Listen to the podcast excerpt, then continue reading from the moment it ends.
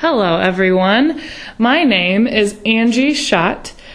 I am 22 years old and I am from the United States. The state that I'm from is Indiana and the city is Indianapolis. It was nice to meet you. Bye.